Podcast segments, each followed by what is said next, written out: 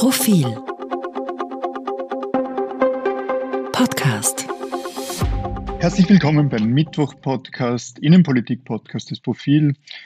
Ich bin Christian Reiner, Herausgeber, Chefredakteur und spreche mit Eva Linsinger, stellvertretender Chefredakteurin und Leiterin des Innenpolitik-Ressorts. Hallo Eva. Hallo Christian, hallo liebe Zuhörerinnen und Zuhörer. Liebe Zuhörerinnen, liebe Zuhörer, in der Vorbereitung dieses Podcasts sprachen wir darüber, worüber wir denn sprechen sollen und kamen zu dem Schluss, nach diesen wirklich ereignisreichen Tagen und Wochen ist es sinnvoll, die Situation jetzt nochmal zu besprechen, was sich tut, was sich tat, wie sich der neue Kanzler tut, wo Sebastian Kurz ist und so weiter. Auffallend ist, Sebastian Kurz ist nicht sehr präsent. Ich habe ihn jetzt gar nicht im Visier seit seinem ersten Auftritt als Fraktionsvorsitzender im Parlament. Habe ich ihn übersehen oder ich glaube, das ist e- etwas, äh, woran sich vor allem er noch gewöhnen wird müssen. Er hat sehr viel weniger Auftrittsmöglichkeiten. Es ist zum Beispiel diese Woche der Europäische Rat der Staats- und Regierungschefs. Das war für ihn immer eine sehr willkommene große Bühne, dort aufzutreten, dort bevorzugt der scheidenden deutschen Kanzlerin Angela Merkel einmal ordentlich die Meinung zu sagen, sonst sehr meinungsstark irgendwas zu Besten zu geben, auch in deutschen Medien Medien, das hat er immer sehr genossen, ähm, große Gespräche, große Interviews zu geben. Also das ist eine Bühne, die ihm einfach abgeht und das äh, merkt man. Das Zweite ist, äh, er ist Clubobmann, er ist auch Parteiobmann, damit hat er natürlich immer noch eine wesentliche Rolle in der Regierung, aber die eigentlichen Player, Playerinnen sind andere. Das sind die Minister, Ministerinnen. Das ist natürlich der neue Kanzler. Er ist ähm, nicht nur zur Seite getreten, wie er selber gern formuliert, sondern er ist wirklich weiter nach hinten getreten. Ob er mit dieser Rolle gut zurechtkommt, das lässt sich, finde ich, noch schwer zu beurteilen. Was glaubst denn du? Wird er unter Aufmerksamkeitsentzug leiden? Wird er versuchen, wieder nach vorne zu kommen? Wird ihn das ein bisschen nerven, wie du es geschildert hast, dass man so wenig von ihm hört und sieht? Sehr gute Frage. Ich glaube, da gibt es den taktischen Sebastian Kurz und dann gibt es den persönlichen Sebastian Kurz und das muss man ein wenig auseinanderhalten. Äh, Sebastian Kurz ist für mich ja kein, kein, kein Narzisst im Sinne von krankhafter Narzissmus. Vielmehr hat er sehr früh begonnen, Macht um der Macht Willen zu arrogieren, hat es geliebt, in der Öffentlichkeit zu stehen, zugleich aber was jetzt bestimmte Symbole betrifft, eher Bescheidenheit gelebt. Also große Autos, große Wohnungen, teure Anzüge waren ihm nie wichtig. Und damit ist er untypisch, nicht wirklich vergleichbar mit den Grassers, Haiders dieser Welt.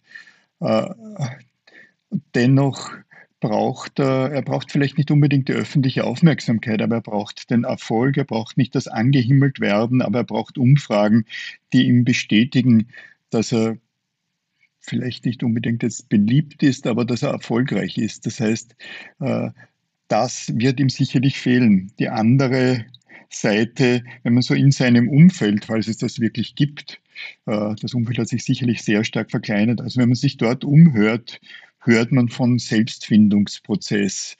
Äh, er müsse wieder Füß, Boden unter den Füßen bekommen. Ich bin eigentlich überzeugt davon, dass er darüber nachdenkt, ob und wann er zurück ins Bundeskanzleramt kommen kann. Und wenn das jetzt mal nicht möglich ist, dann, wenn er keine Möglichkeit sieht, zum Beispiel im nächsten Jahr einen Koalitionsbruch herbeizuführen und damit zu Neuwahlen zu kommen, was ja der einzige Weg wäre, zurück ins Bundeskanzleramt, dann hätte er ein großes Problem. Hm, ich würde da widersprechen. Ich glaube schon, dass er immer sehr stark auf seine Wirkung bedacht war, sehr stark auf Effekte bedacht war. Deswegen kam ja auch diese extrem übertriebene Umfragengläubigkeit äh, zustande. Und ich glaube schon, dass er auch sehr viel ähm, Wert darauf gelegt hat, wie in der öffentlichen Meinung dasteht. Das eigentlich Interessante in den vergangenen Tagen äh, finde ich aber, dass so eine Art Nachdenkprozess in der ÖVP eingesetzt hat. Die waren ja in einem Art Stock. Äh, die waren äh, über diesen tiefen Fall ihres einstigen Idols sehr schockiert. Ich habe den Eindruck, da haben jetzt schon immer mehr Leute auch diese hunderten Seiten an Protokollen gelesen. Äh, und es beginnt bei manchen die Erkenntnis zu sickern, Was immer Sebastian Kurz wollen mag, ist eigentlich egal, weil wir, die ÖVP, können uns ihn nicht mehr leisten. Mit leisten meine ich moralisch leisten. Wir können uns weder so einen Spitzenkandidaten noch so einen Kanzlermann leisten. Insofern kann dieser also ganz gewiss träumt das äh, Team um ihn, wie du es geschildert hast, von einer Rückkehr. Aber die, die davon träumen, die werden es schon weniger. Und bei immer mehr sickert die Erkenntnis, das geht sich einfach nicht mehr aus. Ich sehe da nicht, einerseits nicht unbedingt einen Widerspruch zu, meiner, zu meinem Versuch, die Persönlichkeit Sebastian Kurz da zu begreifen. Ich sehe ihn schlicht weniger als jemanden, der das Bad in der Menge, um des Bades in der äh, Menge gesucht hat, sondern eben genau, was du jetzt auch angesprochen hast, weil er seine Wirkung dann in Meinungsumfragen gerne gesehen hat. Also eher wegen der Macht und weniger, weil er jetzt diesen unmittelbaren Effekt gebraucht hat, den Jörg Haider prototypisch wirklich gebraucht hat, wo man gemerkt hat, da fließt das Adrenalin, da fließt das Testosteron, das sehe ich weniger bei ihm, sondern der Effekt auf seine Machtfülle hat bei ihm da eine, eine, eine große Rolle gespielt. Äh, was jetzt in der ÖVP, wie dieser Meinungssickerungsprozess wirklich abläuft, ich kann es nicht durchschauen. Wir sprechen beide sicherlich regelmäßig off the records mit mit jenen Personen, wo, die, wo das Sickern der Meinung eine, eine Rolle spielt in der Frage, äh, wie stark darf und wird Schallenberg, äh, Alexander Schallenberg sein und wie da groß und stark wird wird äh, Sebastian Kurz sein. Einerseits höre ich dort schon, dass der Schock über zehn verlorene Prozentpunkte in den Umfragen, in der Profilumfrage, aber nicht nur in dieser, von vielleicht 35 oder 34 Prozent auf 25 Prozent, dass dieser Schock groß ist, weil jeder weiß, äh, das wird auch Auswirkungen haben, zum Beispiel auf die Landtagswahlen im Jahr 2023, ich glaube in vier Bundesländern, aber auch unmittelbar ist die, die, die Machtfülle natürlich beschnitten, die Gefahr, dass die Sozialdemokratie, die nun in den Umfragen Kopf an Kopf mit der ÖVP ist, dass diese Sozialdemokratie wieder stärken könnte, da, da ist der Schock groß. Und äh, Nebenaspekt, die Österreicher beobachten doch auch, was in, in Deutschland passiert, wo jetzt eine Ampelkoalition unter dem präsumptiven SPD-Kanzler Olaf Scholz gebildet werden wird. Und das spiegelt und, und, und nach Österreich rein, da ist Resonanz. Zugleich höre ich noch vielleicht als Seitenaspekt, dass jetzt mm, rund um die Chats doch ein wenig Erinnerung aufkommt, wie wenig äh, Reinhold Mitterlehner als Parteichef damals geliebt war, dass durchaus durchgängig in der Partei die Meinung war, Reinhold Mitterlehner muss weg und dass es auch den einen oder anderen ÖVP-Granten gibt, der sehr wohl wusste, dass ein Sebastian Kurz hier mit welchen Mitteln auch immer den Sturz des Reinhold Mitterlehner vorbereitet. Äh, das ist so das, das, das, das Grundrauschen, äh, das ich in der ÖVP vernehme. Ja, da kommt noch etwas dazu. Ähm, natürlich sind ÖVP-Granten bis zu einem gewissen Grad auch äh, unter Anführungszeichen mitschuld. Äh, alle wollten den Erfolg, alle waren heilfroh, ins Kanzleramt eingezogen zu sein. Die SPÖ bei der ersten Wahl deutlich und bei der zweiten Nationalratswahl äh, 2019 dann meilenweit überholt zu haben und nahmen dafür etliches in Kauf, weil gewisse äh, moralische Defizite waren ja relativ klar ähm, sichtbar. Also niemand wusste natürlich, was in den Chat steht, aber eine, ein gewisser Zynismus, die Kaltschnäuzigkeit, das blieb ja jetzt niemandem recht verborgen, der äh, Sebastian Kurz politisch begleitet hat in den vergangenen Jahren. Insofern ist da bei manchen Granten auch ein Teil des Aufarbeitungsprozesses. Hallo, wie lange haben wir dazu gesehen und was muss jetzt als nächstes passieren? Davor scheut sich die ÖVP noch ein bisschen, so etwas einzuleiten wie von Franz Fischler und anderen Granten eingefordert. Also wirklich jetzt auch intern. In, dein, äh, in deinem aktuellen Leitartikel ja, ja, ja, angesprochen. Ja, äh, und der, äh, das müsste der Volkspartei.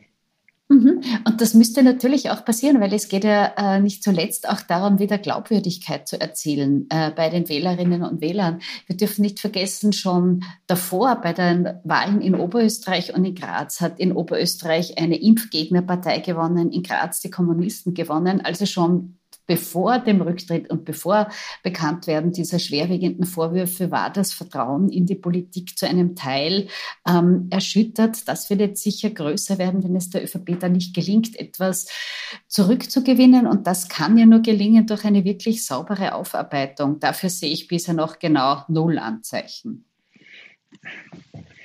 Und es ist, du hast gefordert im Leitartikel, den ich gerade angesprochen habe, diese Aufarbeitung. Und das wäre so sehr untypisch für die Volkspartei oder für jede, jede Partei in Wahrheit, dass es eine Aufarbeitung äh, gibt. Was soll das, das, das, denn sein? Man wird jetzt keine Historikerkommission einsetzen. Die Ethikkommission heißt das, glaube ich, oder Ethikrat unter Frau Klasnik hat ja bereits geurteilt, da sei Unethisches passiert. Ja, eh, schön. Äh, naja, äh, aber man könnte ja zum Beispiel, bitte, niemand hindert die ÖVP daran, selbst im Kanzleramt zu untersuchen, was passierte ähm, eigentlich mit Studien etc. Man muss ja nicht immer auf die Justiz warten. Also ein gewisser Selbstreinigungsprozess, zumindest ein Interesse an Aufklärung. Das wäre schon, immerhin handelt es sich bei dem Ganzen um Steuergeld. Selbstverständlich. Ich wäre allerdings interessiert, welche Chats es denn so gegeben hat zwischen Landeshauptleuten und anderen. Möglicherweise weniger Chats, weil die doch ein in, in, im etwas höheren Lebensalter dann nicht per Chat kommuniziert haben, aber dass Ausdrücke wie das berühmte Wort, das mit A anfängt, in Telefonaten zwischen anderen Granden in der Partei gefallen sind, davon gehe ich aus.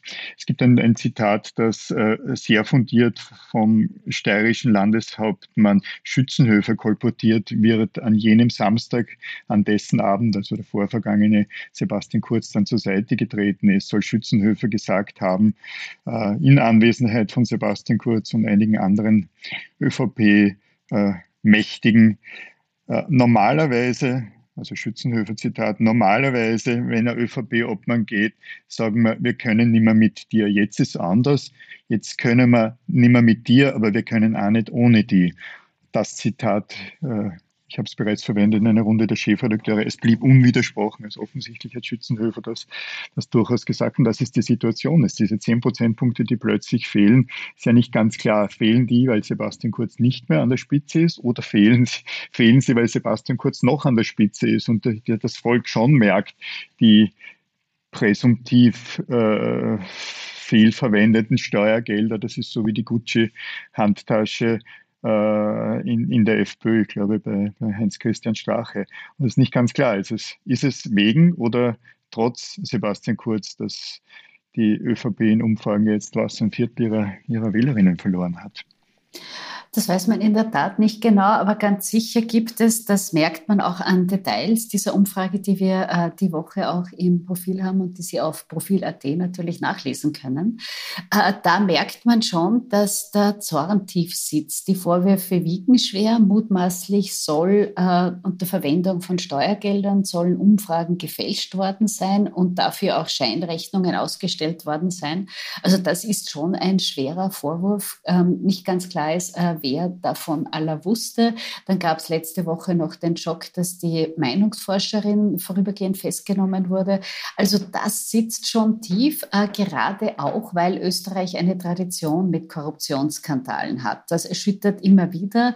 Da kommen auch die Denkmuster bei den ähm, bei den Menschen hoch. Äh, und Österreich hat auch eine Tradition von so Art gefallenen Helden, Leuten, die zuerst sehr bewundert wurden, die dann über irgendetwas stürzen und dann fallen. Also auch das sind Muster, die wieder, sich wiederholen. Und das merkt man schon in den Umfragen sehr deutlich, dass einfach die Leute abfallen von ihm. Einer der entscheidenden Player ist sicher der neue Bundeskanzler Alexander Schallenberg. Er ist jetzt eineinhalb Wochen im Amt. Wie ist jetzt noch ein bisschen früh für eine Bilanz seiner Amtszeit, aber wie, wie beurteilst du denn seine ersten Tage? Verheerend ist ein großes Wort, aber er hat sich nichts Gutes damit getan. Äh, zunächst einmal die eine, eine, eine unbeschränkte Loyalitätserklärung gegenüber dem Charakter von Sebastian Kurz auszusprechen, indem er in Wahrheit die Staatsanwalt angreifend gesagt hat, da ist nichts dran, er ist sich sicher, äh, dass Sebastian Kurz richtig gehandelt hat. Das war nicht notwendig in dieser Deutlichkeit. Das zweite Bild, das ikonisch bleiben wird über das Restpolitleben von Alexander Schallenberg, ist das Weglegen, fast Wegschmeißen jenes gut hundertseitigen äh, Papierkonvoluts, der, der, das die Hausdurchsuchung begründet hat. Beate Meinl-Reisinger gab ihm das in die Hand und er hat es hinter sich gelegt, aber eigentlich das Bild ist erst dorthin geschmissen. Das war unhöflich gegenüber Beate Meinl-Reisinger, das war ein Affront gegenüber dem Rechtsstaat. In Wahrheit ist das Weglegen eines, eines Dokuments, das als solches jedenfalls untadelig ist und es ist, fällt gut in die Nichtentschuldigung von Sebastian Kurz an jen, auch an jenem Samstag Samstag über Facebook, wo Sebastian Kurz ein weiteres Mal gesagt hat, das sei ein Angriff, ich weiß nicht, ob er dazu gesagt hat, links, aber jedenfalls ein Angriff gewisser, äh, gewisser Zirkel auf die Volkspartei. Also eine Nichtentschuldigung, dasselbe Bild gibt gibt Alexander Schallenberg da auch ab. Also ein sehr schlechter, ein, ein, ein sehr äh, schlechter Start, weil er von der Korruption und der, und, und der Tradition der Korruption gesprochen hast. In, liebe Leserinnen und Leser, Zuhörerinnen und Zuhörer, in der kommenden Ausgabe vom Profil beschäftigen wir uns in der Titelgeschichte äh, in einer ernsthaft spielerischen Art und Weise mit der Korruption in Österreich jetzt und in der Vergangenheit. Ich bin mir sicher, dass Sie viel Vergnügen und Freude oder auch äh, äh, von Gänsehaut begleitetes Erschrecken beim Inhalt dieser Titelgeschichte empfinden, empfinden werden. Viel mehr verraten wir jetzt nicht, glaube ich, aber ich denke, es ist die richtige Titelgeschichte zur richtigen Zeit. Ja, äh, was wir äh, noch machen, ist eine quasi Einschaltung im eigenen Interesse. Der Journalismus im Profil ist nicht käuflich, auch unsere Umfragen sind nicht käuflich, aber Sie können natürlich unsere Arbeit unterstützen. Wir freuen uns, wenn Sie ein Abo abschließen. Wir freuen uns, wenn Sie auf Profil.at nachsehen und damit unsere Arbeit unterstützen, bei der wir auch den Regierenden und den Mächtigen auf die Finger sehen. Liebe Eva, vielen herzlichen Dank fürs gemeinsame Diskutieren. Liebe Zuhörerinnen, liebe Zuhörer, es war uns, mir wie immer ein Vergnügen hier für Sie sprechen zu dürfen. Danke, dass Sie uns Ihre Zeit widmen und gewidmet haben. Danke Ihnen, bis nächste Woche. Auf Wiederhören.